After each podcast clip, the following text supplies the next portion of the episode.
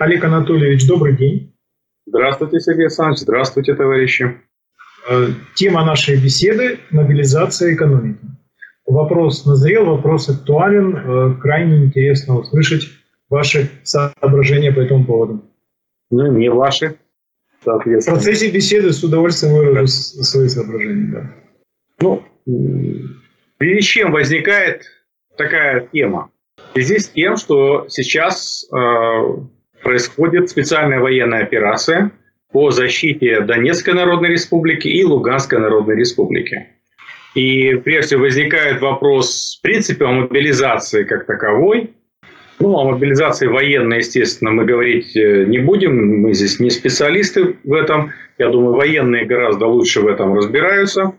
А необходимо поговорить с точки зрения экономики, то есть о, э, о мобилизации экономики. И я предлагаю пойти, э, да, поставить вопрос, нужна ли мобилизация экономики. То, что некоторые коллеги и ученые, и публицисты, общественные деятели ставят вопрос очень жестко, четко. Мобилизация нужна экономике.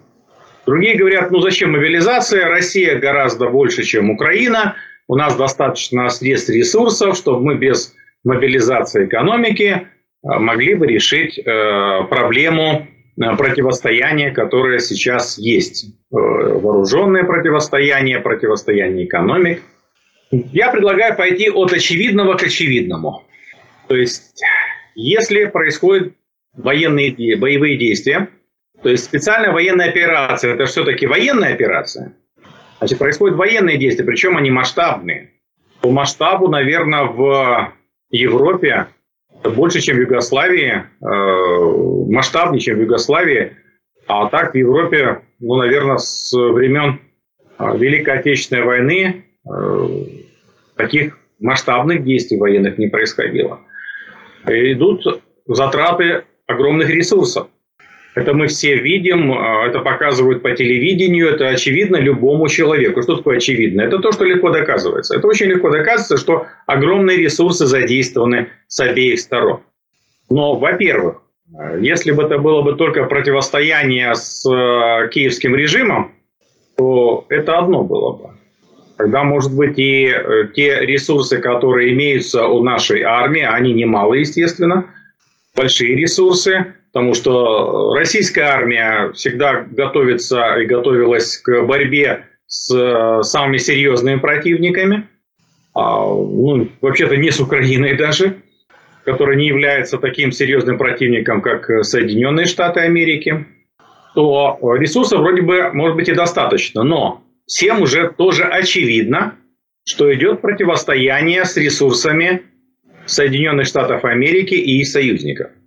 Поставки вооружений идут масштабнейшие, измеряемые в денежном выражении э, уже миллиардами и миллиардами долларов и обещают выйти на десятки миллиардов долларов. И в этих условиях те ресурсы, которые есть у экономики России, а экономика России это все-таки не экономика Советского Союза, к сожалению, меньше, чем экономика Советского Союза то возникает очень четкий вопрос, достаточно ли этих ресурсов. Что необходимо для того, чтобы э, поддерживать эти ресурсы и увеличить их, э, увеличить поставки соответствующие для э, нужд армии и нужд тыла, не только армии, но и тыла. Это прежде всего улучшение и расширение работы оборонных предприятий. Оборонные предприятия работают у нас на государственном заказе, это совершенно нормально, но возникают вопросы с финансированием. При той ставке, которая установлена, была 20, сейчас вот 14 процентов. А, ставки Центробанка, конечно, о, кредит, о, кредитовании вообще не может быть речи просто. Надо иметь прибыль 30, 40, 50 процентов, чтобы а, такое, э, выдерживать такое кредитование. Это, конечно, ненормально. Не, не нормально. И это, конечно, э, просто-напросто останавливает производство, э, уменьшает возможности пополнения оборотных средств за счет кредитов. То есть необходимо прямое финансирование. У оборонных предприятий непосредственно прямое финансирование это идет, конечно, через госзаказ. Э, ранее оно шло часто после результата уже. покупка как бы продукции. А сейчас уже есть позитивные изменения, уже есть система авансирования. И это правильно, причем авансировать надо все больше и больше. То есть необходимость прямого финансирования. Но возникает проблема с поставщиками. Проблема – это трудно разрешимая, разрешимая задача, как мы с вами знаем. Поставщики-то для оборонных предприятий, они-то не в системе госзаказа, большинство из них. Они-то как бы на так называемом свободном рынке. Хочу поставляю, хочу не поставляю. Они сами формируют цены. Э, у некоторых из них серьезнейшее монопольное положение. То есть они могут использовать свое монопольное положение для того, чтобы ну, завысить цены, э, уменьшить объем поставок, увеличить цены, тем самым увеличить свою прибыль. И э, многие другие могут возникать проблемы. Кроме того, большинство из них это предприятия частной собственности. Если они могут вообще обанкротиться, ликвидироваться, перейти на другую продукцию. А у многих другая проблема нашей экономике – и оборонных предприятий, их поставщиков, это изношенное оборудование, устаревшее оборудование в значительной части. То есть износ оборудования составляет в России по промышленности более 60%. Я не думаю, что у оборонных предприятий здесь намного лучше. Ну пусть будет 50, ну пусть будет 40. Хотелось бы, чтобы вообще практически было новое оборудование. Но, к сожалению, это э, далеко не так. Следующее проблема, которая, с которой сталкивается наше производство, это то, что нет такого, как в Советском Союзе, э, развернутого НИОКР. НИОКР – это научно-исследовательские и опытно-конструкторские разработки. А, очень много НИИ военного направления или тех, которые обеспечивали а, то, что необходимо для военного, для э, действия этих предприятий – они закрыты, превращены там в торговые точки, в аренду сданы здания и так далее, и так далее. Еще одна проблема, это и просто я вот от одной, от одной проблемы вроде иду другой, нагнетаю несколько здесь, но это нагнетание происходит в объективном мире. Я лишь э, отражаю в данном случае то, что происходит э, в действительности. Это серьезнейшая, серьезнейшая проблема кадров.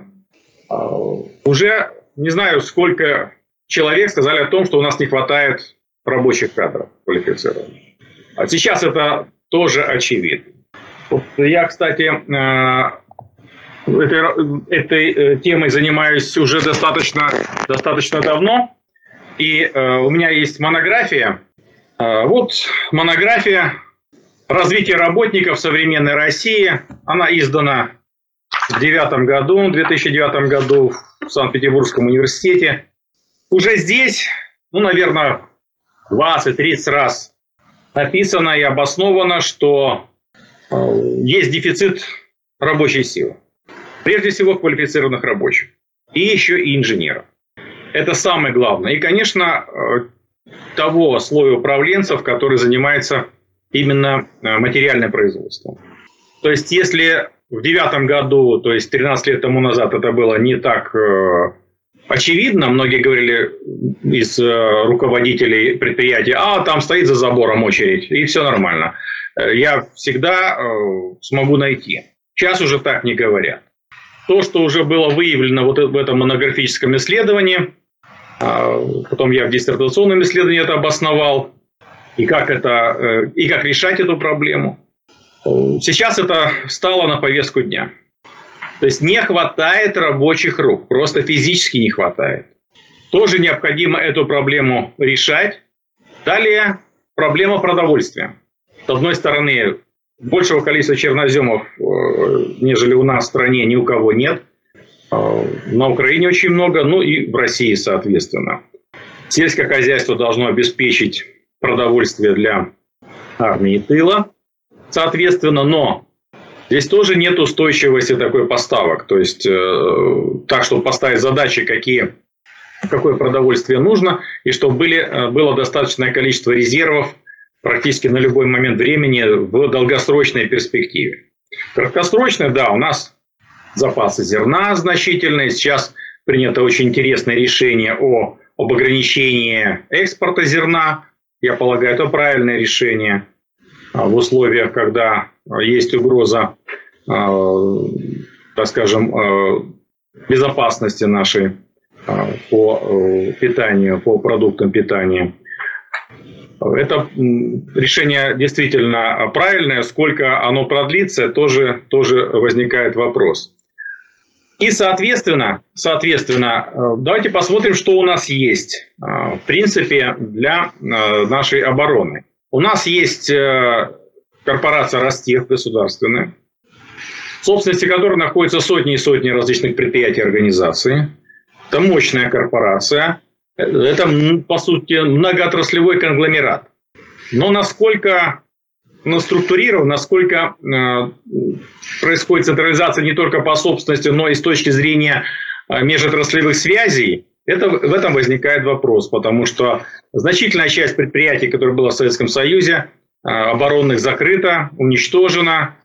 Э, и э, сейчас те предприятия, которые остались, их достаточно много, но всего ли хватает, в этом есть э, глубокие сомнения. А, но не только предприятия Ростеха работают на оборонную промышленность. Э, целый ряд, э, тоже десятки, сотни предприятий частных работают на оборонную промышленность. А что э, значит частное? Это означает, что они в любой момент принимают те или иные решения, ориентируясь прежде всего на прибыльность. То есть, если возникнет вопрос, что нет прибыли, то и, соответственно, они, по сути, могут не заключать соответствующие договоры и прекращать поставку, тульную поставку. Ну, в этом случае, я думаю, в нынешней ситуации нужно принимать достаточно жесткие решения, вплоть до национализации, если такая угроза будет. Э, кроме того, целый ряд э, хозяев этих предприятий, капиталистов, они вообще находятся за рубежом. Вообще неизвестно, какое воздействие на них э, может быть оказано противной стороной теми, теми же Соединенными Штатами и союзниками, и какие действия они будут предпринимать по э, управлению своими предприятиями. Э, итак, получается, что у нас есть Ростех, э, корпорация огромная, которая нуждается в определенной централизации по отраслям. У нас есть частные предприятия, которые нуждаются в значительном дисциплинировании для того, чтобы увеличивать поставки и обеспечивать их стабильность. А, в то же время у нас есть э, целый ряд поставщиков для этих предприятий, для оборонных предприятий, которые с точки зрения собственности не интегрированы в систему военно-промышленного комплекса и могут дать те или иные сбои в обеспечении, в обеспечении поставками. У нас огромнейшая территория, самая большая территория в мире – это наш плюс. В военном плане это огромный плюс. У нас огромные природные ресурсы, наверное, одни из самых больших в мире природных ресурсов, одна из самых мощных стран у нас, э, наша Российская Федерация. Но у нас небольшое население. 146 небольших миллионов последней переписи. Это на нашу территорию для государства это очень немного. У нас девятое место в мире, первое место по территории и девятое место по численности населения. Это серьезный недостаток наших ресурсов. У нас есть позитивное для решения э, стоящих задач. Это э, традиции успешного разрешения э, жизненно важных задач. Это история Советского Союза, ну, еще Российской империи, а особенно Советского Союза, дала примеры и традиции э, противостояния, длительного противостояния с мощными вооруженными системами, с мощными вооруженными государствами и успеха и победы. Сейчас мы находимся в преддверии 9 мая, и, конечно же, мы сейчас э, каждый день вспоминаем о Великой Победе, советского народа над немецко-фашистскими захватчиками, их сателлитами, их союзниками. Ну, конечно, надо не только 9 мая в преддверии, но и весь год не просто помнить, а сейчас это необходимо использовать. Не случайно сейчас на Украине на многих зданиях рядом с флагом Российской Федерации э, вывешивается флаг, э, вывешивается копия Знамени Победы. Это правильное совершенно решение – Это говорит о преемственности и о том, что мы эти традиции помним. Итак, какие задачи стоят в данном случае перед экономикой с точки зрения проведения специальной военной операции столь масштабной? Это прежде всего обеспечение бесперебойного, бесперебойного снабжения армии, тыла и пополнение тех резервов, которые сейчас, конечно, неизбежно уменьшаются. Другой задачей является устойчивое, динамичное, устойчивое, динамичное развитие экономики, потому что без увеличения темпов роста у нас вообще проблем, проблема роста возникает. У нас, по сути, с 2008 года, если посмотреть по нынешний период, у нас по большому счету стагнация – небольшое увеличение, потом уменьшение, увеличение. Вот, по сути, на одном и том же месте находимся. А если брать по сравнению с экономикой РСФСР в 1000,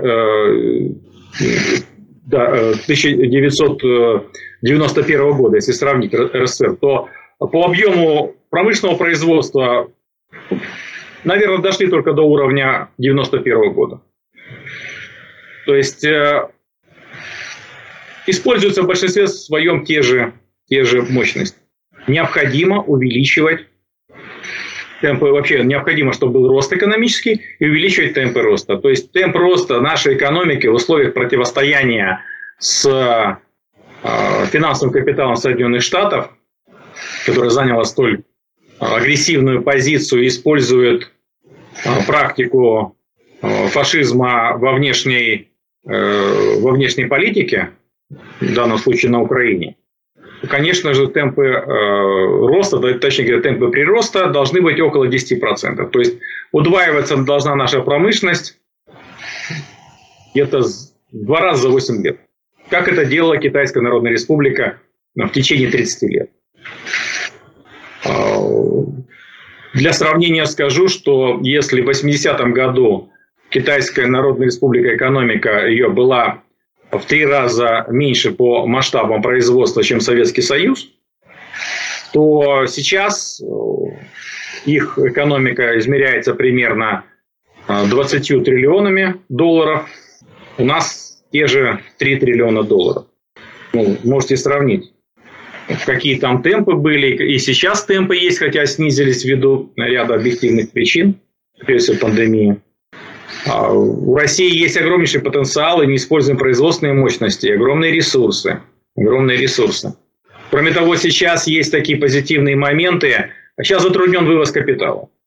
Вот сейчас плачут буквально о том, наверное, правильно плачут, о потере 300, более чем 300 миллиардов долларов а, того, что упущено, не просто упущено, я даже не знаю, как это характеризовать, а, так, не эмоционально, о том, что больше 300 миллиардов долларов потеряно. Это больше, чем наш бюджет годовой всей э, Российской Федерации. Консолидированный бюджет вместе с бюджетами регионов, муниципалитетов. Это огромные средства.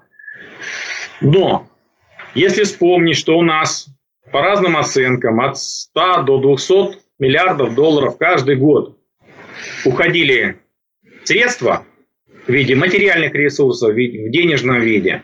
И нельзя сказать, что это отток капитала.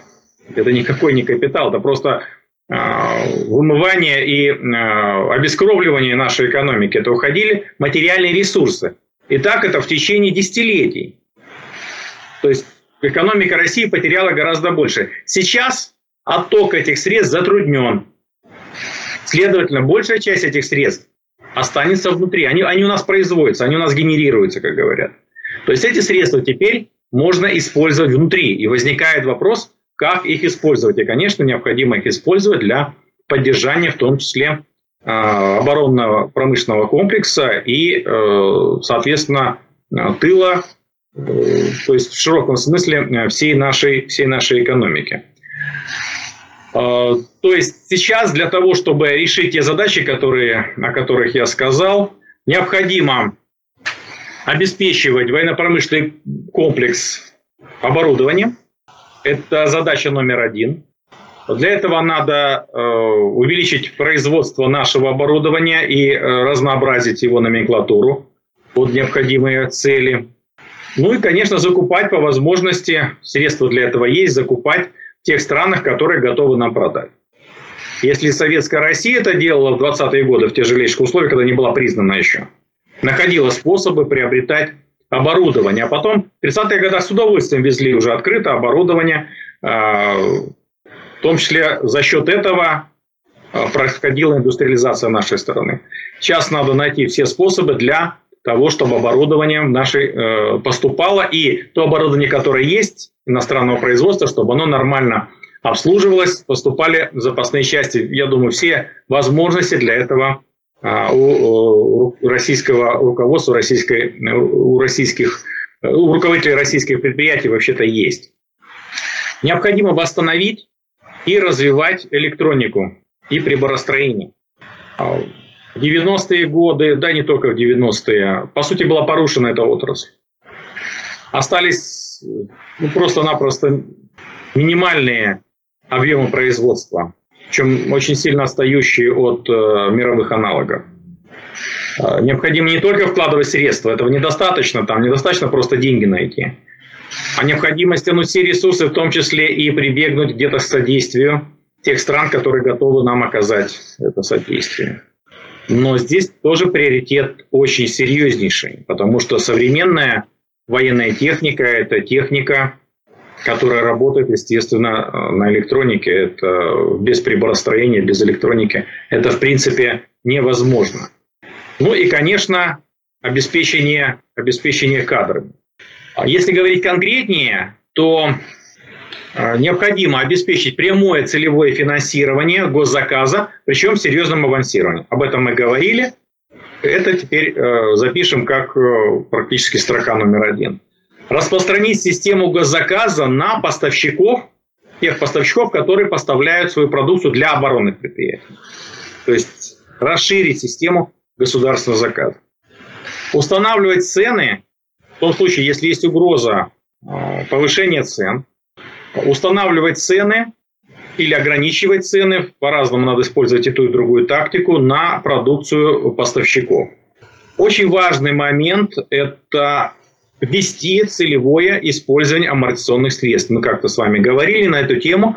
Я не устаю повторять, это надо повторять до тех пор, пока это не начнется. И не только, естественно, нам, узкому кругу экономистов, марксистов, ленинцев, но и я думаю, тем, кто в этом заинтересован, в этом заинтересованы, кстати говоря, и сами производители. А, я имею в виду производителей, в смысле капиталистов, не непосредственных производителей рабочих. И рабочие заинтересованы, и капиталисты в этом заинтересованы. Только многие из них э, эту заинтересованность свою не осознают и просто выводят, выводят и выводили средства за рубеж. У нас порядка 5 триллионов рублей ежегодно амортизационных средств. Из них используется, наверное, целевым образом около 20%. То есть то, что необходимо для поддержания оборудования, используется на 20% всего лишь. Это есть основание того большого износа, который у нас есть. Необходимо, что те амортизационные средства, которые начисляются в каждом предприятии, в каждой организации, чтобы эти средства использованы были только целевым образом, никуда, кроме как на амортизацию. Больше можно, меньше нет. Если предприятие 100 миллионов начислено амортизационных средств для обновления э, станочного парка, для, в принципе, для того, чтобы основной капитал э, обновлять. Значит, эти 100 миллионов рублей должны быть потрачены именно на амортизацию, на обновление станочного парка, на ремонт, э, на капитальный ремонт зданий, сооружений, на приобретение нового оборудования, кстати говоря, можно тоже эти тратить, не запрещено совершенно. Э, вести это сразу же инвестиции у нас увеличатся, ну, представьте увеличатся на несколько триллионов рублей в год. Инвестиции. Капитал вложения, правильно говорить, увеличится э, на такую огромную, на такую огромную цифру. Затем необходимо доведение заработной платы рабочих, инженеров до уровня стоимости рабочей силы. То есть это примерно 200 и более тысяч рублей в месяц. И никакая это не заоблачная цифра. Там, где действительно этот дефицит рабочей силы почувствовали, например, очень с трудом большим находят специалистов сварщиков в судостроительной отрасли, там эти цифры уже совсем не кажутся огромными. Или взять ту же нефтянку, тоже добычу газа. Понятно, там северные условия, особые условия, но тем не менее. Это вполне нормальные цифры, чтобы 200 э, и более тысяч рублей получали рабочие, получали инженеры. Вот тогда не надо будет э, уговаривать поступать в ПТУ на рабочие специальности. Ну, сейчас не ПТУ называется, ресурсные центры. Не знаю, зачем это все сделали, но есть где учиться сейчас. Уже меньше их гораздо стало. Многие ПТУ закрыты, к сожалению. В том числе и у нас в городе а, закрыли целый ряд ПТУ, но все равно сохранено. Эта подготовка, по сути, начальная профессиональная подготовка сохранена. А, речь идет о том, что если будут серьезные зарплаты у рабочих, квалифицированных рабочих, то, соответственно, конкурс будет в ПТУ. И пройдет 3, 4, 5 лет, и задача пополнения рабочего класса России, а рабочий класс России является создателем России, то что все, что создается, создается рабочим классом. Естественно, под руководством а, инженеров, это никто не принижает роль инженеров, инженерно-технических работников, но реально создается рабочим классом. Необходимо внедрение, понятно, что там, где, будет, э, где увеличивается производство вооружения необходимого, там введена уже э, раньше или будет вводиться круглосуточная работа. И эту круглосуточную работу вовсе не надо устраивать там 12 часов, потом там 12 через, ну, понятно, 40 часов в неделю, но 12-часовые смены – это очень плохо. Это очень неэффективно. Это подрывает здоровье рабочих. Необходимо вести, как на наиболее прогрессивных предприятиях мира, 6-часовую смену, то есть 4 смены по 6 часов. Это очень эффективно. Это будет круглосуточно работать предприятие, и по 6 часов будут работать рабочие. Э, производительность труда возрастет, в том числе и за счет, и за счет этого фактора. Вот то, что я перечислял, все вроде красиво, что надо, надо, все это надо. Ну, мало кто с этим спорит. Я говорю, я буду говорить об очевидном. Ну, может быть, кроме, э, пожалуй, амортизации. С амортизацией не все так очевидно, не все понимают эту проблему. Но кто надо понимает, просто не делают. Теперь вопрос возникает, очень существенный. То, что перечисляют, что надо сделать, это многие это делают. Тут большая проблема выявить и сказать, что надо сделать. В этом нет. А возникает вопрос, возможно ли все, о чем я говорил, и даже то, что не сказал, естественно, в таком режиме, тут все перечислить невозможно, в условиях, когда преобладает стихийность нашей экономики и в управлении нашей экономикой. А, да, что-то возможно, что-то уже делается ввиду внешних причин, внешнего принуждения, реагирует на это определенным образом и нередко позитивно уже реагирует наше, наше руководство. А вот в условиях, когда преобладает вот стихийность, вот выстроить такую систему расширенного государственного заказа, конечно, просто-напросто э, невозможно. И что тогда необходимо сделать? Э, необходимо, чтобы э, государственное управление отреагировало на это внешние обстоятельства, теперь уже внутренние обстоятельства, то есть специальную военную операцию адекватным совершенно образом. То есть другого выхода просто нет. Как уменьшать момент стихийности и увеличивать момент планомерности. Это будет происходить. Другое дело, что это будет происходить вынужденно, либо это будет предусмотрено максимум, что можно предусмотреть, и будет усиливаться, будет усиливаться э, планомерность. А противостояние с финансовым капиталом Соединенных Штатов, оно будет долгосрочным. Это не на один год. Сколько продлится спецоперация, это вопрос больше для военных. И они, наверное, не знают, потому что это результат борьбы. А вот э, с точки зрения того, что противостояние не закончится с завершением этой спецоперации, это точно. Это тоже очевидно всем. Нет ни одного человека, наверное, нормального, который сказал, что нет, это вот завершится, и все, потом опять будет, э, как в 90-е годы, дружба, в кавычках, естественно, дружба за счет России. по большому счету, которая была в 90-е годы в интересах Соединенных Штатов Америки. Это долгосрочное противостояние. Следовательно, должна быть долгосрочная система планирования, долгосрочная. То есть должны быть долгосрочные планы. А вот интересно у нас, что происходит с законом о стратегическом планировании. Несколько лет тому назад принят этот закон. Принят закон, подписан, все как положено. А потом взяли его и заморозили. Только заморозили в юриспруденции, я не знаю. Может, юристы подскажут. Я экономист. Но заморозили, просто не применяют. То есть приняли закон, и его не применяют. Нельзя сказать, что закон очень уж э, такой вот э, правильный, последовательный, по которому можно действительно систему долгосрочного планирования сделать, но там есть многие прогрессивные установки. И их реализовать уже было бы неплохо для начала. То есть нужно что сделать? Ну, раз заморозили, то есть обратный процесс. Нужно разморозить. Нужно, по сути, начать внедрение этого закона. Если нужно что-то поменять в этом законе в связи с изменениями, которые произошли за это время, пока он, бедный, замерзший, где-то там лежал в каком-то суровом холодильнике огромного масштаба, ну, надо посмотреть, что там ну, надо изменить, и изменить.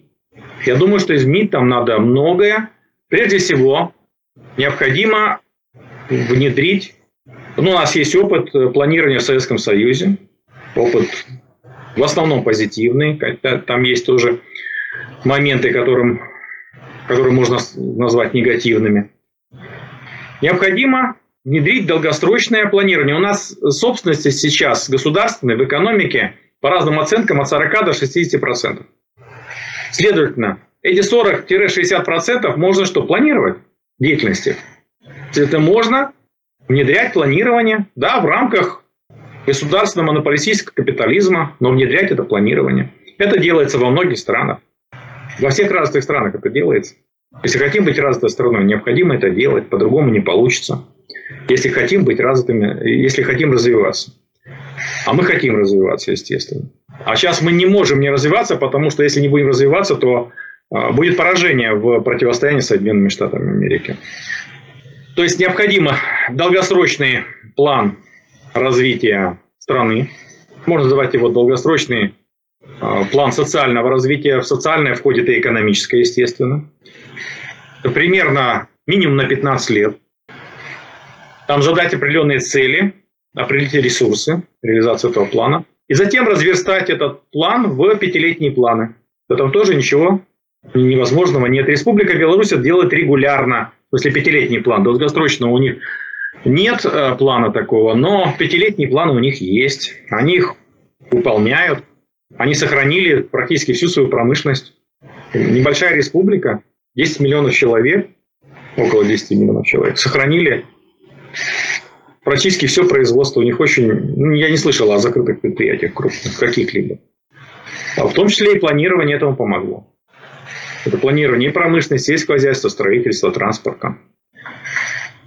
Причем это должно быть разверстано как по пятилетиям, так и по регионам, соответственно. Свои регионы должны иметь план, который должен быть интегрирован в план, а, соответственно, общероссийский. На основании этих планов формировать бюджеты. То, что у нас сделали паллиатив такой, а, трехлетний бюджет, ну, это ни к чему, по большому счету. Мало что решает. Ну, какие-то позитивные там есть моменты, но сам по себе бюджет, он вполне может быть и на один год. Но если есть план на 5 лет, есть план на 15 лет, то бюджет тогда формируется основательный, бюджет формируется более правильный, с достижением нужных целей, которые обеспечиваются финансами. Разумеется, не все возможно планировать в условиях капитализма, потому что частная собственность мешает этому. Но предприятия частной собственности необходимо подтягивать государственное управление, государственно-монополистическому управлению, естественно. А, подтягивать теми же государственными заказами, теми же льготами, приоритетами, там, где это нужно, естественно, делать. И тогда необходимо создать программу социального развития страны долгосрочную, в которой включается и действия частных предприятий и организаций. То есть как центр, как ядро – это государственный план, а еще его и оболочка – это а, программа социального развития страны. Тоже долгосрочные, тоже пятилетние, тоже годовые. Все это разверстывается, ну, по известно, не буду останавливаться на э, этих моментах. Так они достаточно тоже очевидны. А во внедрении они очень-очень непростые, но это, это, необходимо, это необходимо делать. И, соответственно, соответственно, когда это начнется, начнут делать, тогда и будет видно, кто из частных организаций в том же военно-промышленном комплексе не готов встраиваться в эту систему, не готов поддерживать наших воинов, не готов поддерживать нашу армию и тыл. Ну, конечно, тут решение должно быть однозначным. Не готов, но значит, ты не умеешь работать, значит, ты не должен быть э, хозяином этого предприятия. Значит, нужно, чтобы это предприятие досталось государству. Государство тогда несет за это, нести, будет нести за это ответственность и, соответственно, сохранит рабочие места, будет развивать это предприятие, будет делать капиталовложения в это предприятие, и рабочие, инженеры руководители будут знать, что можно надежно работать на этом предприятии, можно будет содержать э, свои семьи. Итак, в этом плане, в программе, начнем с программы, в программе социального развития на 15 лет э, должна стоять задача номер один – это увеличение населения страны. Сейчас могут развиваться нормально, эффективно в нынешнем мире э, страны, которые имеют 300 и более миллионов человек населения. Да мы видим по Китаю, Индия развивается, ну, Пакистан тоже странно развивается. То есть нужно большое население. Большое население – это большой рынок с точки зрения капитализма, это большой рынок сбыта. Это возможность трудовых ресурсов, привлечения трудовых ресурсов. Но это, в принципе, возможность быть самостоятельным в этом мире а самостоятельным что значит? Значит, не давать другим эксплуатировать себя. То есть другим странам не давать эксплуатировать. Чем занимаются Соединенные Штаты? Они во многом живут за счет эксплуатации других стран.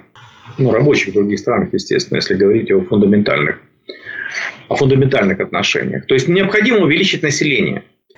Увеличивать население, ну, возможно, так, как это сделано, присоединили Крым, увеличили на 2 с чем-то миллиона населения. Это тоже способ. И его не надо отторгать, естественно. Потому что те, кто хотят жить вместе с Россией, наверное, должны жить вместе с Россией. Если это, без, если это более безопасно, если это э, если никто, никакие народы, нации э, не, не угнетают, не угнетают, соответственно, в э, Российской Федерации, живем мирно. Были разные моменты, но преодолели их. А что для этого надо сделать? Надо, чтобы был естественный рост прежде всего населения. То есть семьи должны быть в основном с тремя детьми.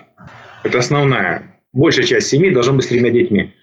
Чтобы было, детей было больше, чем родителей. А что для этого может сделать государство? Ну, самое очевидное, что может сделать государство, это предоставить бесплатное жилье семьям с тремя детьми. Я не буду сейчас на этом тоже останавливаться, это особый вопрос – а, есть э, технологии определенные, вплоть до того, что начиная с ипотеки, привычной всем, когда ипотека, тело ипотеки гасится с рождением каждого ребенка. То есть родили первого ребенка, 30% ипотеки долой, родили второго еще 30%, родили третьего еще 40%, все. И с ипотекой покончено. То есть, ну, разные системы. Причем я как-то подсчитывал э, еще до Олимпиады в Сочи, когда узнал, сколько обошлась Олимпиада, я не против Олимпиады как таковой, естественно, но, в принципе, просто посчитал для образности, что тех денег, которые выделены были на Олимпиаду, хватило бы на 10 лет реализации такой программы. Население за это время за счет естественного прироста, за счет этого фактора увеличилось бы на 4 миллиона человек. Ну, совершенно нормально. Вариант. И ничего тут такого особенного нет. Это же и, кроме того, это же интенсификация строительства, интенсификация строительной индустрии. То есть это развитие экономики. Это не какие-то там так называемые вертолетные деньги, когда просто раздают деньги, они потом уходят в инфляцию. А речь идет о том, чтобы поддержать производство. Это же поддержка производства металлопроката, поддержка а, производства стройматериалов. И это вот э, те все мучаются, мучились раньше, когда были эти деньги, пока 300 миллиардов не увели, э, не украли, по сути, враги из России. Куда деньги девать? Вот какие, какие проекты? Да очень просто. Вот самый нормальный проект. Это каждой многодетной семье по бесплатной государственной квартире. Пожили в этой квартире, она государственная, бесплатно, никакой аренды не надо платить. Потом, если кто захотел, ну, приватизируй. Вырастил третьего взрослого, да? 18 лет достиг, третий ребенок, младший. Ну, значит, квартиру отдать родителям. Они потом детям, соответственно, наследуют, правильно? То есть ничего тут такого ненормального нет, что невозможно сделать в капиталистическом, капиталистическом обществе. То есть задача номер один – это увеличивать, увеличить население России. Россия должна прирастать населением. Потому что та тенденция, которая сейчас есть, она ведет к уменьшению населения за год. Около 900 тысяч населения у нас уменьшается на 900 тысяч сейчас. Это ужасные цифры. Это так, через 20 лет какое население у нас будет? Это, конечно, очень э, не просто негативно, это подрывает всю экономику нашей страны. Подрывает, в принципе, обороноспособность, подрывает суверенность нашей страны, снижение населения. И никакими мигрантами это не компенсировать. Я не против миграции тех, кто, э, так скажем, э, хочет быть в русской культуре, в России жить, и мирно жить и э, развивать Россию. Это, в этом ничего нет плохого, это совершенно нормально. Во все страны приезжают люди и работают в этих странах. Но основу, ядро должно составлять, должен составлять рост нашего населения. То есть увеличение населения – это задача номер один. Прежде всего, естественный рост за счет увеличения рождаемости. Увеличение рождаемости должно поощряться обеспечиваться, не просто поощряться, а обеспечиваться предоставлением жилой площади. Никакие пособия, увеличение пособий этого не сделают. Потому что неизвестно, куда еще деньги идут в некоторых семьях, где несколько детей, и неизвестно, что тратится на детей, что не тратится на детей. Много семей хороших, нормальных, но есть, вы знаете, семьи, в которых деньги идут вовсе не на воспитание детей. Другой задачей должно быть увеличение продолжительности жизни. Соответственно, здравоохранение, то есть здравоохранение приоритет. Ну, сейчас тоже это очевидно, после ковида, еще ковид не закончился, э, то понятно, что здесь даже говорить об этом приоритете странно, потому что всем очевидно, что это надо делать. Но у нас очень мало средств тратится на здравоохранение. Даже в условиях ковида увеличилось, но не намного. Там, буквально 2% от вала внутреннего продукта – это очень мало. Надо 5-6% – это совершенно, совершенно нормальная Э, величина. И, кстати говоря, у нас планировалось это. У нас была концепция развития, мы с вами говорили обстоятельно о том, что у нас была концепция долгосрочного развития, разработанная в 2008 году до 2020 года. И что она практически не реализована и просаботирована. Если бы она была реализована, сейчас, может, и войны бы не было. Россия была стала настолько привлекательной, что сами бы дружили бы с нами, хотели бы к нам непосредственно. Вот, многие а, регионы в том числе, и притяжение ЕС, за счет которого, в принципе, и переворот устроили, обманывая этим. То есть, войдете в Европейский Союз, Украина войдет. Вот этим это притяжение, думаю, было бы не столь однозначным, а притяжение к России было бы гораздо, гораздо более серьезным. Оно сейчас очень значительное, мы это видим. То есть следующее – это кратное увеличение заработных плат рабочих, инженерно-технического персонала. Именно кратное. Причем это увеличение вовсе не приведет к инфляции, если правильно это делать. То есть вместе с увеличением, с ростом производительности труда это надо делать. А производительность труда за счет нового оборудования, за счет использования амортизации. И так, чтобы значительная часть эффекта от роста производительности труда доставалась бы, соответственно, рабочим и инженерам. У нас э, в России производительность труда с, э, во время с революции увеличилась сотню раз, это я считал. Но заработная плата не увеличилась даже в 60 раз. А хотя бы 60% от эффекта роста производительности труда необходимо и правильно отдавать, э, отдавать рабочим. И это означает увеличение объема продукции, вовсе не означает, что инфляция. Если объем продукции увеличился, то инфляции не будет. Если в соответствии с количеством денег, количеством продукции, никакой инфляции, никакого повышения цен не будет. Ну, соответственно, приоритеты какие должны быть выстроены. Я говорил об этом. Необходимо поставить задачу удвоения за 8 лет объемов материального производства, промышленности, сельского хозяйства, строительства. И так каждые 8 лет. Китай показал, что это возможно. Раньше говорили, о, это невозможно, такие темпы роста по 10% в год невозможно, потому что э, есть эффект низкой базы. То есть низкой базы неразвитые страны быстро поднимаются. Но Китай вовсе не является уже совсем не низкая база. Они, они по-прежнему растут быстрее других. А сейчас, а сейчас, кстати говоря, этот аргумент работает в пользу того, что я сказал. Сейчас у России довольно низкая база с точки зрения технологии. Следовательно, можно быстро расти, внедряя новые технологии. То есть этот аргумент тоже легко отбивается. На самом деле, если использовать амортизацию как положено, если капитализировать прибыль как положено, то есть 80-90% прибыли отправлять на капиталовложение, а не на те яхты, которые сейчас отобрали у них, и прочую мишуру буржуазную, то, соответственно, и рост будет огромнейшим. Кстати, э, отвлекусь немножко. Э, предвещают некоторые 20-процентные 20 падение э, ВВП у нас в этом году. Думаю, в условиях, когда затруднен отток материальных средств из России, я думаю, что не будет такого падения.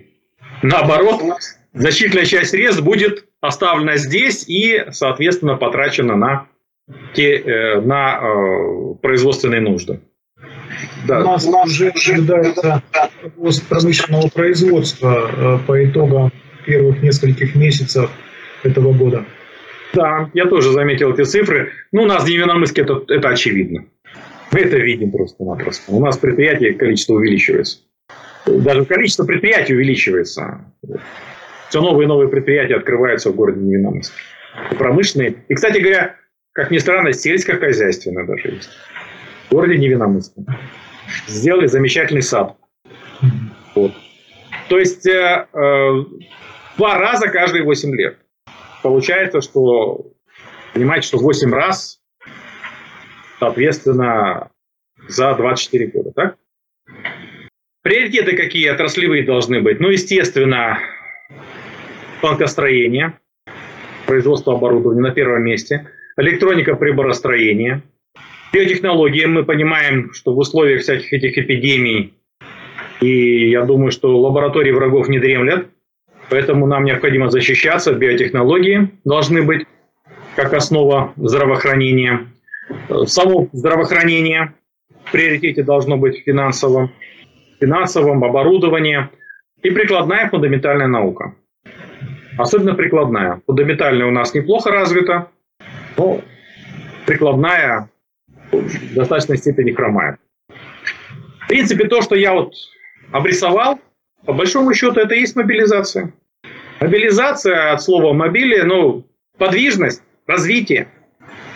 Это и есть, если будет расти экономика России со скоростью 10, 10 прирост будет 10% в год, это и будет результат мобилизации.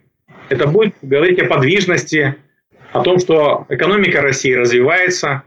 И чем будет сильнее Россия, тем меньше иллюзию врагов, что Россию можно разбить, что Россию можно разделить на части, что Россию, России можно понукать. И здесь, конечно, в основе лежит экономика. Это не будет быстро, но сейчас созданы значительной степени предпосылки для этого. Конечно же, все это достигается, в том числе и позитивные результаты, достигаются в борьбе. Какая сейчас борьба? Хоть сейчас, хоть когда, как возникли классы, классовая борьба. Есть внутриклассовая борьба.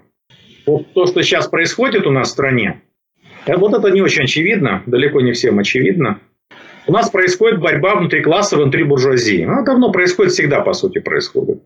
Между так называемой отечественной буржуазией, ну, отечественной немножко в кавычках, отечественной в том смысле, что они получают прибыль от тех производств, которые у нас здесь, и значительную часть прибыли оставляют здесь. Это отечественная буржуазия. У них есть свои идеологи, замечательные идеологи, в частности, Академий Глазьев. Это идеолог отечественной буржуазии. и у него очень обоснованный с точки зрения развития капитализма в России, у него очень правильные взгляды с этой точки. У него даже есть взгляды, ну, он поддерживает идею народных предприятий, хотя это такая идея своеобразная. Она не совсем социалистическая, мягко говоря, так называемых народных предприятий. Но поддерживает участие трудящихся в управлении, это позитивно. Поддерживает и критикует Центробанк настолько сильно, политику Центробанка, что его даже пытаются, пытаются как-то ограничить в выступлениях. Уже есть обращения соответствующие Центробанка, чтобы уменьшить публичную активность академика Глазьева. Ну, это, конечно, и грустно, и смешно одновременно. И вот эта классовая борьба между этой частью буржуазии, так называемой отечественной, и компрадорской буржуазией. Компрадорская – это та, которая служит иностранному капиталу. Она у нас идет с конца 80-х годов. Как только буржуазия появилась, ну, такая открытая буржуазия, как класс уже формировалась, она и происходит. В 90-е годы была чистая победа за явным преимуществом компрадорской буржуазии. В нулевые годы с э, приходом руководителей Примакова-Маслюкова ситуация несколько сдвинулась в пользу отечественной буржуазии. Затем опять начались колебания. Э, когда хорошие цены на нефть пошли, как-то расслабилась ситуация, как-то перемирие было между этими двумя частями класса буржуазии. А сейчас э, очевидно совершенно, что э, компрадорская буржуазия имеет все шансы потерпеть поражение. Она не сдастся легко, она не сдается. Она очень активно действует. Она повышает ставку до 20%. Потом милостиво снижает ее до 14%. Потому что, ну куда уже с таким курсом доллара, я не знаю, там уже, по-моему, 2% надо оставлять уже ставку, потому что доллар все падает, курс доллара все падает и падает. А, они вынуждены во многом это делать. А, сейчас, конечно, преимущество за отечественной буржуазией, но отечественная буржуазия действует не очень системно и э, не использует те преимущества, которые сейчас э, реально созданы. А для того, чтобы укрепиться этой буржуазии, нужно как вот внедрять планирование и программирование долгосрочное это в пользу как раз вот, отечественной буржуазии и против компрадорской. И кто возражает против планирования, кто, зам... кто был инициатором заморозки закона о стратегическом планировании, это четко совершенно, это представители и служители компрадорской буржуазии. Но это борьба внутри буржуазии. Возникает вопрос. А в этой ситуации что делать рабочему классу? Становиться на сторону отечественной буржуазии против компрадорской – ну, где-то, наверное, можно и поддержать в каких-то в том, что э, содействует развитию России, например, в вопросах планирования. Но рабочий класс должен прежде всего преследовать свои цели, свои задачи. Цели совершенно понятные, неоднократно озвученные. Прежде всего, Рабочей партии России. Э, увеличение реальной заработной платы – причем до уровня стоимости рабочей силы, то есть это в разных городах по-разному, но в общем от 200 и более тысяч рублей. Постепенно, чтобы за какой-то промежуток, там за 5-7 лет, чтобы была достигнута стоимость рабочей силы. Сейчас заработная плата занижена от 3 до 5 раз по сравнению со стоимостью рабочей силы. Эта задача должна решаться. Улучшение условий труда, потому что очень много гибнет и травмируется, и теряет здоровье рабочих, прежде всего рабочие теряют здоровье на производство. То есть значительное улучшение условий труда. Сейчас для этого средства есть. У капиталистов очень много средств. Мы же видели, сколько они вывели. Там до сих пор охотятся э, западная полиция и прочие там за капиталами наших олигархов и недоолигархов. Выявляют и конфискуют, по сути дела. То, что их предупреждал президент, что вы там поаккуратнее, давайте, возвращайте. Многие же не послушались. Даже им создали две офшорные зоны с такими красивыми названиями. На Дальнем Востоке и в Калининграде. Остров Русский и Октябрьский, да, если не ошибаюсь. Не послушались, некоторые послушались. Наиболее разумные послушались. На них тоже там хватает и умных, и тупых среди олигархов. От богатства тоже дуреют некоторые. Жиреют, дуреют. А некоторые остаются еще достаточно умными. Вот они, кто поумнее, те своевременно предприняли меры. Кто нет, остался без средств. И никто им больше этого не вернет. или средства никто им больше не вернет, как бы они ни выслуживались. Так вот, рабочий класс должен делать все для улучшения своих условий, условий труда. Ну и во главе этого требования 6-часовой рабочий день. 6 часов. Если особенно круглосуточно, начать надо с того, что если круглосуточно, железно 6-часовой рабочий день, 6-часовая э, рабочая смена. Если круглосуточная работа. Никаких 12 часов, никаких 8 часов. 6 часов. 8-часовой рабочий день был установлен в 2017 году. Прошло уже больше 100 лет. И все еще тот же 8-часовой рабочий день. Производительность труда увеличилась 10, э, в 100 раз. Почему эффект от этого получает только капиталист? Должен получать и рабочий. В том числе в увеличении заработной платы реальной и в уменьшении рабочего времени, рабочей смены. Как это достигать? Об этом много сказано. Только организация рабочего класса через профсоюз, только работа в существующих профсоюзах, в том числе создание рабочих секций, рабочих э, комитетов внутри существующих профсоюзов, отстаивание интересов рабочих внутри этих профсоюзов, организация, создание общественных организаций рабочих, развитие рабочей партии, увеличение численности рабочей партии, создание советов. Совершенно не обязательно ждать каких-то там катастрофических э, событий, чтобы начать создавать советы. Советы это никто не запрещает их создавать законно. Создали у нас много советов, вот ученые советы есть. Даже в вузах обязаны иметь ученые советы. Могут быть созданы советы рабочих, они у нас тоже есть в ряде городов. То есть через организацию рабочего класса, через солидарность коллективов, через то, что один коллектив поднялся на борьбу за свои интересы, все по закону, пожалуйста, трудовой кодекс для этого есть. Забастовками, угрозами забастовки. Заставлять капиталистов увеличивать заработную плату. Если капиталисты не понимают, что только увеличивая заработную плату рабочим, можно сохранить Россию, ну тогда сами рабочие должны об этом не просто сказать, но убедить капиталистов в этом. Я думаю, что сейчас такая ситуация интересная создалась, что, может быть, даже руководство страны может поддержать и рабочих в этом, в этом требовании. Потому что нужна нормальная обороноспособность, нужны устойчивые трудовые коллективы на, во... на предприятия, которые производят военную технику, военное снаряжение. Поэтому вот здесь как раз может создаться условие, когда очень даже эффективно можно развивать рабочее движение. Хорошо.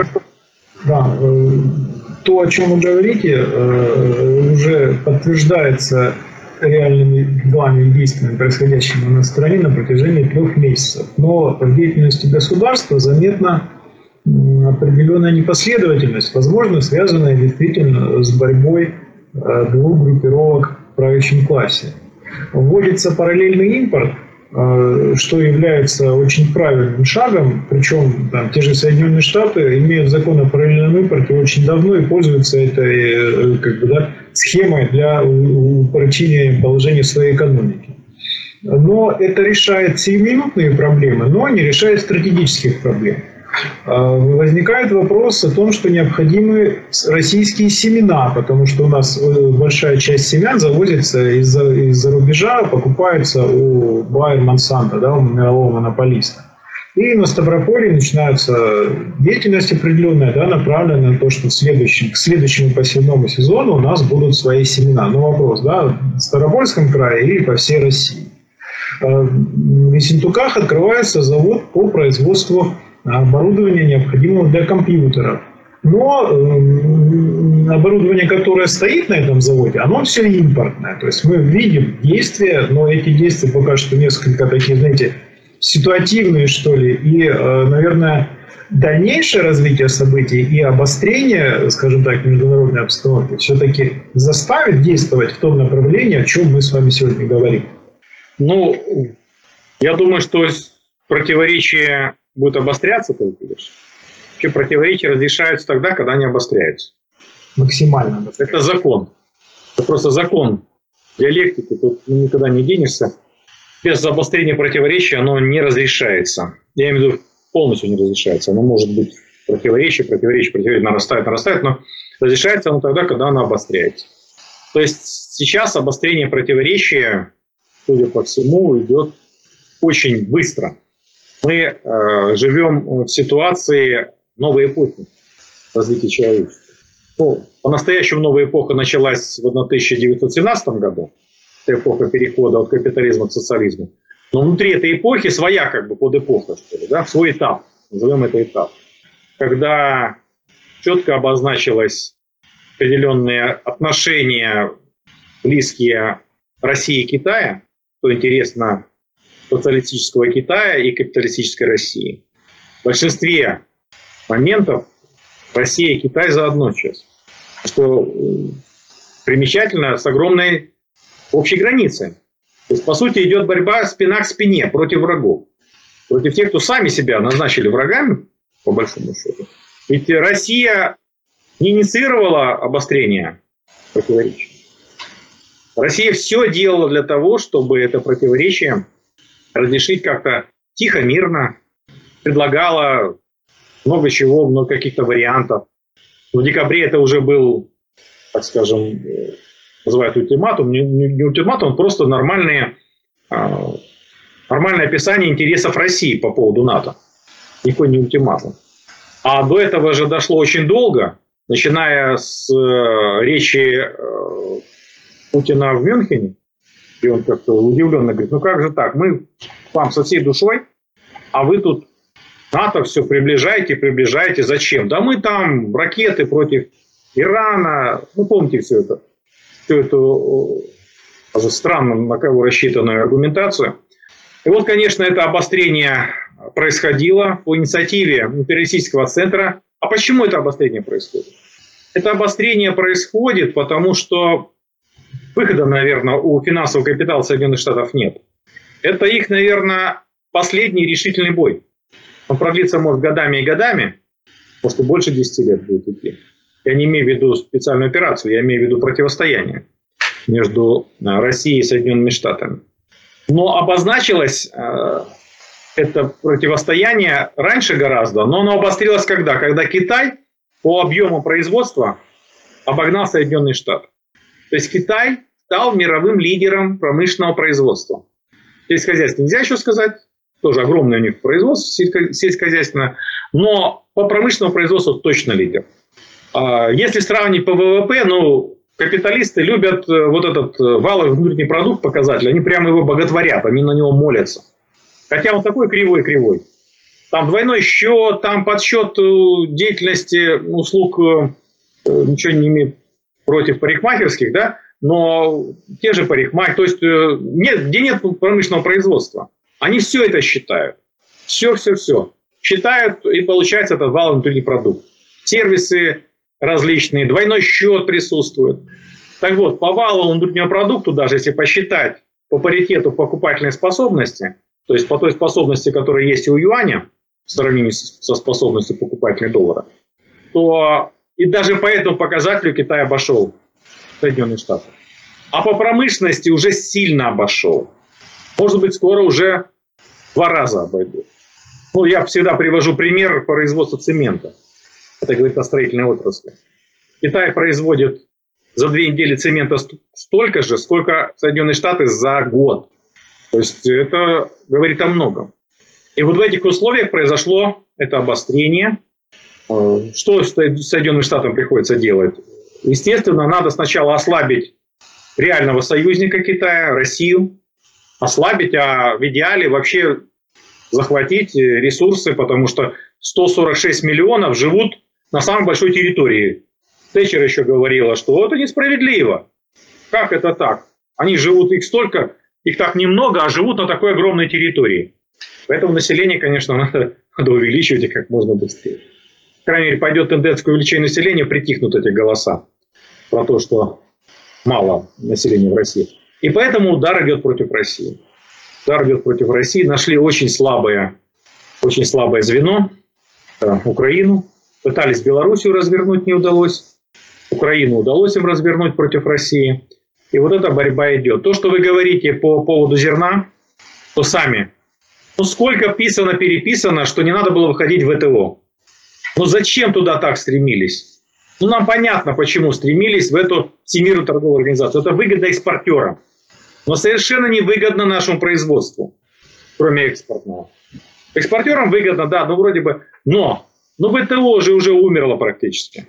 Эти санкции просто убивают ВТО. Так же, как э, замораживание этих 300 миллиардов убивает Всемирный банк. Э, а то, что многим уже очевидно, что надо было выполнять концепцию, которая в 2008 году была принята, а не ее саботировать. То, что нужно было развивать станкостроение в России, электронику, это понятно даже, наверное, ученикам старших классов. Для этого предпринимаются определенные действия, но опять же малосистемные. Почему? Потому что нет единого долгосрочного плана развития России. Есть программа развития самолетостроения. Хорошо, уже даже это дает позитивный результат. Но ведь опоздали с этим. У нас самолеты пытались забрать, и по сути они не могут летать. Большинство самолетов, Airbus, Boeing не могут летать за рубеж. Наши туда тоже не очень сильно будут пускать, понятно. Ну, я имею в виду за рубеж не во все страны, в недружественные страны. Хорошо, что начали делать самолеты, и что у нас есть свои самолеты уже, что не потеряли полностью эту отрасль. Хотя были все шансы. То есть были люди, настоящие патриоты в этой отрасли, которые за маленькие деньги работали, сохраняли традиции, сохраняли проекты, э, проводили исследования. И спасибо большое, что такие люди у нас есть в стране. У нас всегда в стране есть достаточное количество людей, которые любят Россию больше, чем себя. Замечательно, что сохранили в значительной мере военно-промышленный потенциал. Калибры наши летают. Не только калибры, и Ониксы, и Иксы, или Х, как называют, да? ракеты да, воздушного базирования, нового базирования. Х-101 там и так далее, и так далее. Хорошо, что модернизируются танки. Хорошо, что есть у нас э, орудие «Краснополь». Знаете, да? Слышали, наверное? Это управляемый снаряд. Ствольная артиллерия с управляемым снарядом. Хорошо, что самолеты есть. Те, которые способны воевать по-настоящему. То есть э, у нас есть основа для того, чтобы э, Россия усиливалась, но для этого нужен план, нужен быстрый экономический рост. А вот это состоит, все это будет состоять, вот эти проблемы, которые... Вот посмотрите, какая проблема с бумагой. Одновременно, опять же, повторяю, гру, грустно и смешно. По 1000 рублей пачка бумаги. По 700 рублей, по 600. Кто как найдет. Почему? А вот отбеливатель, оказывается, финны поставляли, теперь перестали поставлять. Господи, ну неужели элементарный, там, двухкомпонентный или какой там, в смысле, из двух элементов состоящее вещество, наше химическая промышленность не способна произвести. Оказывается, как потом стали писать, да мы можем произвести, да мы можем произвести, только закажите, да мы вам сколько сделаем. Да китайцы там, индийцы или кто еще, да мы, чуть ли не Иран, готовы поставлять нам это отбеливатель этот. Оказывается, эти проблемы решаются и могут решаться достаточно эффективно. Покупать за валюту в три дорого. А почему в три дорого? Все, что покупается за валюту по курсу вот этому, это в три раза дороже, чем есть на самом деле. Потому что по паритету покупательной способности у нас э, рубль должен стоить где-то, вернее, доллар должен стоить где-то около 30-35 рублей. Если покупается по курсу 70 рублей, значит, мы в два раза переплачиваем просто-напросто. Что мы и делаем? То есть мы отдаем свои ресурсы в два раза дешевле, чем, э, чем они стоят по-настоящему. Но эти вот белила, или как они там называются, отбеливатели, Почему не, их не создать? Э, у нас, ну, раньше производили же мы белую бумагу в Советском Союзе, без финнов производили. И это по много... Но самое, самое серьезное, это, конечно же, в здравоохранении, оборудование здравоохранения, оборудование в... Лекарства, конечно. Оборудование в военной промышленности, оборудование в станкостроении, потому что показывают, вот мы там внедрили что-то, открыли новый завод. Так посмотришь внимательно, да там иностранные названия на большинстве станков и оборудования. Свои надо создавать. Где-то копировать. Сейчас на патентное право можно просто-напросто с высокой башни просто-напросто посмотреть на это патентное право. Потом раз разрешили там импорт разрешили, и, ну что угодно сейчас можно делать, по сути дела. Надо это использовать сейчас. Но опять же, для этого должна быть система. Разморозить этот несчастный закон о стратегическом планировании, а дальше создавать настоящий, настоящую программу долгосрочную, настоящий план. И тогда вот эти вот детали, вот когда будут планировать, когда дадут задания э, отраслям, регионам, что вы считаете нужным? Там же план не создается просто в кабинете. Он создается, разверстывается проект, директивные определенные цифры, а потом снизу э, делаются предложения, что мы вот в таком виде, мы в таком виде, мы вот эта корректировочка. То есть эти проекты потом собираются, потом они сверстываются и получается единый план. То есть то, что вот сейчас нужно вот делать, э, те проблемы, которые там и там обрисовались, они в, этом план, в этот план наверняка войдут, потому что профессионалов у нас много.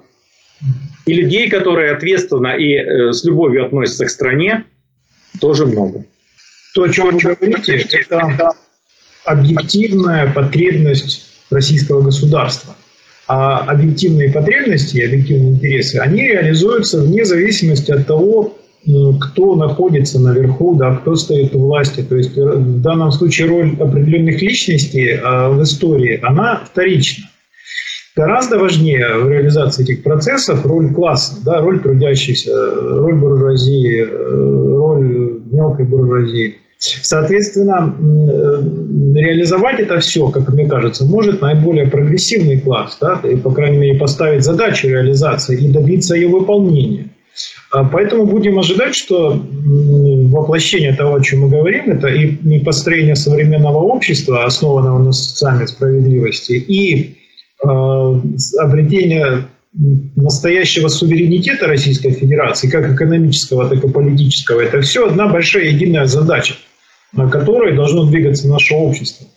Абсолютно согласен с вами с точки зрения той, что зависит в значительной степени ситуация в России от рабочего класса. Когда рабочий класс поднимается, это постепенно происходит, медленно, постепенно происходит. Вы видите, как медленно-медленно развивалось что-то, а потом раз и произошел взрыв, да, социальный. Вот так же медленно сейчас развивается и рабочее движение, но по мере того, как это развитие будет происходить, капиталисты все в большей и большей степени вынуждены будут реализовывать интересы общества. Потому что если заработная плата не если, а когда. Я не сомневаюсь, что вырастет. Когда заработная плата рабочих реальная вырастет до стоимости рабочей силы, что, что должен сделать и вынужден сделать капиталист, если он хочет остаться капиталистом? Он просто вынужден внедрять более производительное оборудование, потому что очень дорогая стала для него рабочая сила. Тем самым решается вопрос дефицита рабочей силы раз, а во-вторых, решается вопрос роста производительности труда. Новые технологии вынужден внедрять капиталист. Почему? Да потому что одного он, он заменит пятерых рабочих одним, и тем самым он обеспечит прогресс в этой области. То есть рабочий класс, поднимаясь, он будет заставлять и отдельных капиталистов, и правителей в целом, и весь класс буржуазии будет заставлять действовать более прогрессивно. В противном случае этому классу буржуазии не останется места в истории. А ему в конечном итоге, конечно, в истории места не останется. Потому сейчас эпоха перехода от капитализма к коммунизму. Она длительная эпоха, более 100 лет. Ну, кто сказал, что эпохи длятся мало. Переход от э, феодализма к капитализму длился почти 400 лет. Хорошо. Спасибо. Спасибо большое. Спасибо. До свидания. Успехов. России успехов. Будем совместно этому способствовать. Успехов рабочему классу.